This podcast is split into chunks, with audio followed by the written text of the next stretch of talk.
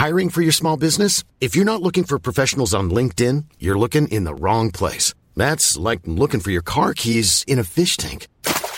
LinkedIn helps you hire professionals you can't find anywhere else, even those who aren't actively searching for a new job but might be open to the perfect role. In a given month, over 70% of LinkedIn users don't even visit other leading job sites. So start looking in the right place. With LinkedIn, you can hire professionals like a professional. Post your free job on linkedin.com slash people today.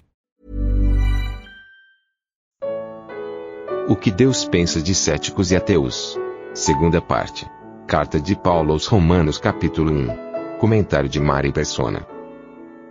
Porque ele fala no capítulo 1 de Romanos no versículo 17, uh, versículo 16, apenas para esclarecer uma, uma leitura que às vezes é feita erroneamente aqui, porque não me envergonho do evangelho de Cristo, pois é o poder de Deus para a salvação de todo aquele que crê, primeiro do judeu e também do grego. Paulo não está dizendo que ele não se envergonhava de pregar o evangelho de Cristo.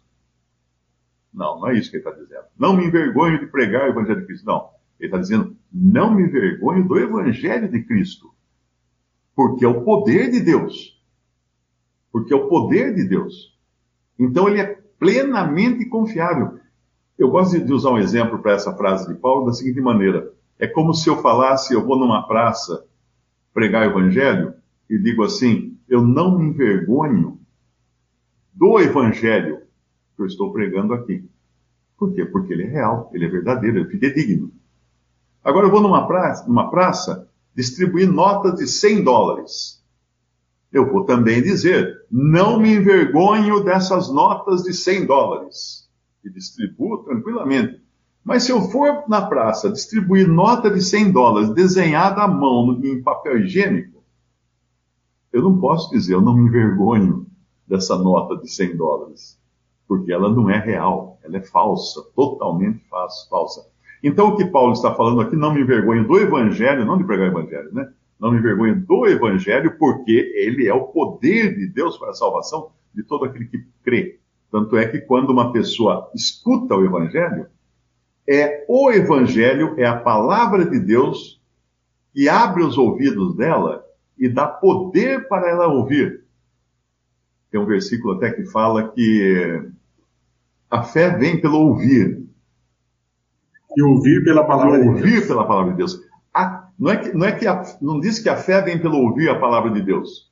Também, mas não é esse assunto ali. A fé vem pelo ouvir e o ouvir, a capacidade de ouvir, acontece com o poder do evangelho, esse poder que Paulo está falando aqui. Por quê? Porque uma pessoa morta não ouve, escuta.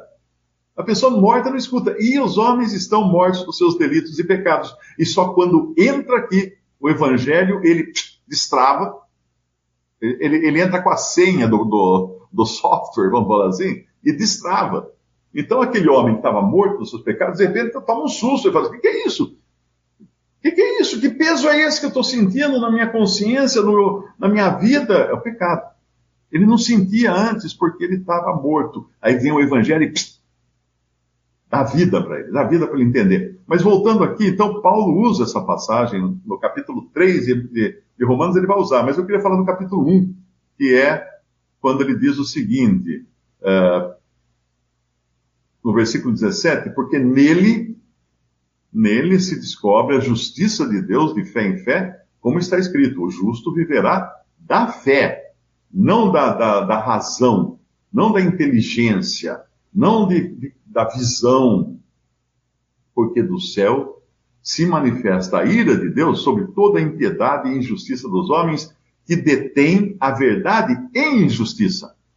Então, quando você, quando você vê todas essas discussões científicas, pseudocientíficas, esses filósofos falando na internet, são pessoas que detêm a verdade em injustiça, que mascaram a verdade. Com o quê? Com seus raciocínios eh, mirabolantes. Porque no versículo 19 ele vai falar isso, porquanto o que de Deus se pode conhecer neles se manifesta. Neles se manifesta. Porque Deus lhe manifestou. Manifestou em quem? Nessas próprias pessoas. E na própria criação, como ele vai falar aqui, porque as suas coisas invisíveis desde a criação do mundo, tanto o seu eterno poder como a sua divindade se entendem e claramente se veem pelas coisas que estão criadas, para que eles fiquem inexcusáveis. Então, você, filósofo que está me escutando agora e se diz ateu, diz que não crê em Deus, você não vai ter desculpa quando se apresentar diante do trono de Deus. Você será julgado e será condenado a uma eternidade de perdição e sofrimento, porque você é inexcusável por negar a Deus e negar a Cristo. É isso que ele está falando aqui. E ele continua dizendo o seguinte: porque do céu se manifesta, uh, no versículo que eu estava aqui, eles ficam inexcusáveis, no versículo 20, por quando? Por quanto? Tendo conhecido a Deus.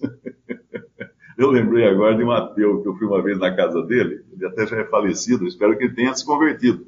E ficamos conversando longamente à noite sobre a, a Bíblia, a verdade, e ele era ateu. Não, porque, isso, porque aquilo, papapá. Aí no fim, na, na hora de ir embora, eu falei assim, ó, então eu vou para casa agora, era uma pessoa muito conhecida minha, mas eu vou pedir uma coisa para você. Hoje à noite, antes de dormir, você se ajoelha ao lado da sua cama e peça para Deus, diz para ele que se ele existir, que ele mostre a você. Não, não, eu não faço isso. O seu problema não é que você não, não acredita que Deus exista, você não quer que ele exista. É um problema de, de vontade.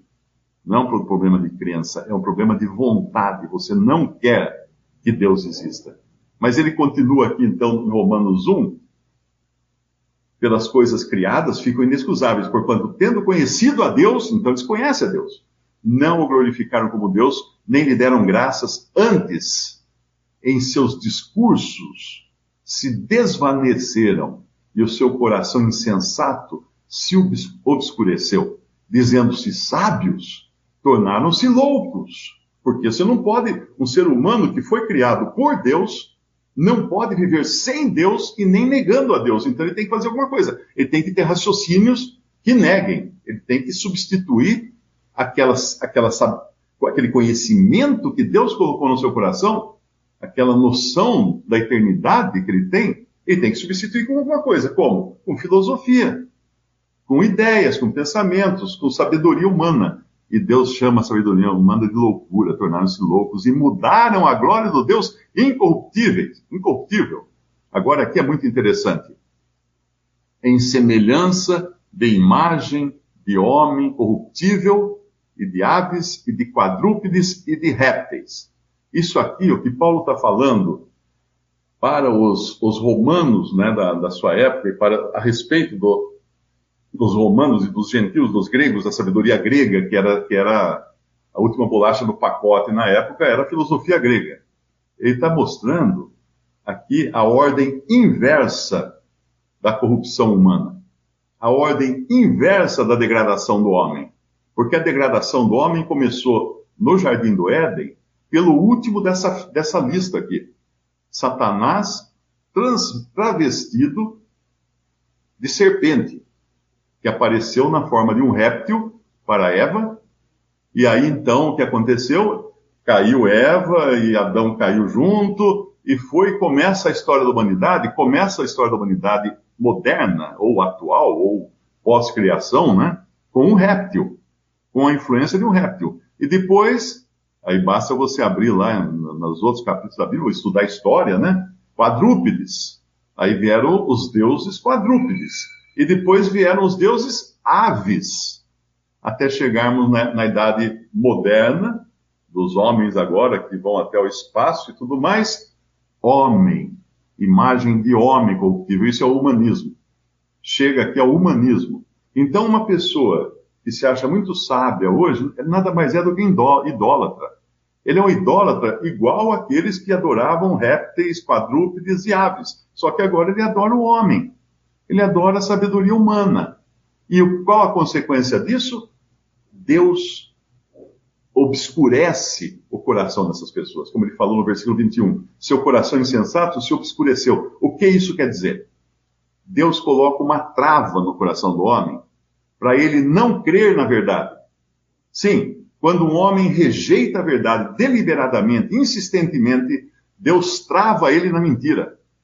Trava na mentira, ele não consegue. É que nem um computador quando entra um vírus e trava. Você vê a tela, mas não sai mais, não consigo mais acessar meus programas, porque o vírus travou você. Travou, você não vai conseguir mais. É isso que Deus faz com o homem ímpio que insiste na sua impiedade. Ele trava, trava no, no pecado, trava no mal.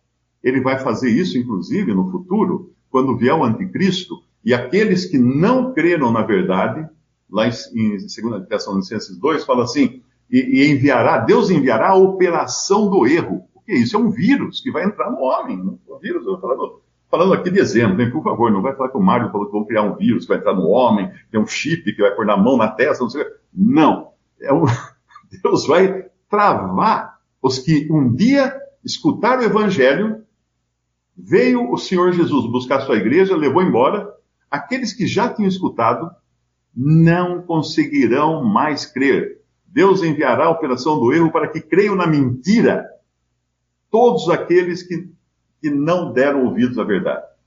Ele fez isso com Faraó no Egito. Quando, quando Moisés foi falar com Faraó para deixar o povo sair do Egito, a Bíblia fala assim: Moisés, uh, o Faraó endureceu o seu próprio coração e não ouviu as palavras do Senhor que eram ditas por Moisés. Você passa alguns versículos, diz assim: E o Senhor endureceu o coração de Faraó para que não desse ouvidos às palavras de Moisés. O que aconteceu nesse período? No primeiro, ele endureceu o próprio coração. É como se Deus falasse: Ah, é? Ah, é? Você quer, você quer, você quer ir por aí? Então tá bom. Pá, endureceu o coração de Faraó. Agora não tinha mais chance para Faraó. Então, querido filósofo que está me escutando aqui, ateu e qualquer coisa assim, se você insiste em endurecer o seu coração para não crer na palavra de Deus, vai chegar um momento que vai ser irreversível.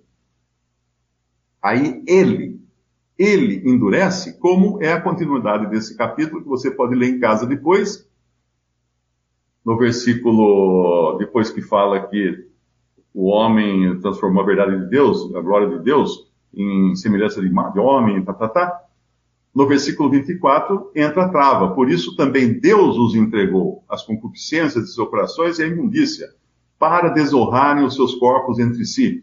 Porque mudaram a verdade de Deus em mentira e honraram e serviram mais a criatura do que o Criador que é bendito eternamente. Por isso Deus os abandonou a paixões infames. Aí quando você vê o mundo do jeito que está, toda a imoralidade, toda essa, toda essa bagunça toda, você faz a pergunta, veja só, o que será que aconteceu? Tal. Deus aconteceu. São pessoas que se negaram a reconhecer Deus e Deus os entregou a paixões infames para fazerem tudo que é contrário à natureza. Deus faz isso. Então, por favor, creia agora no Salvador que é Jesus. Creia na palavra de Deus.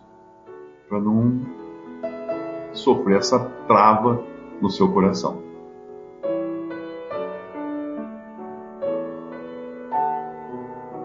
Visite respondi.com.br.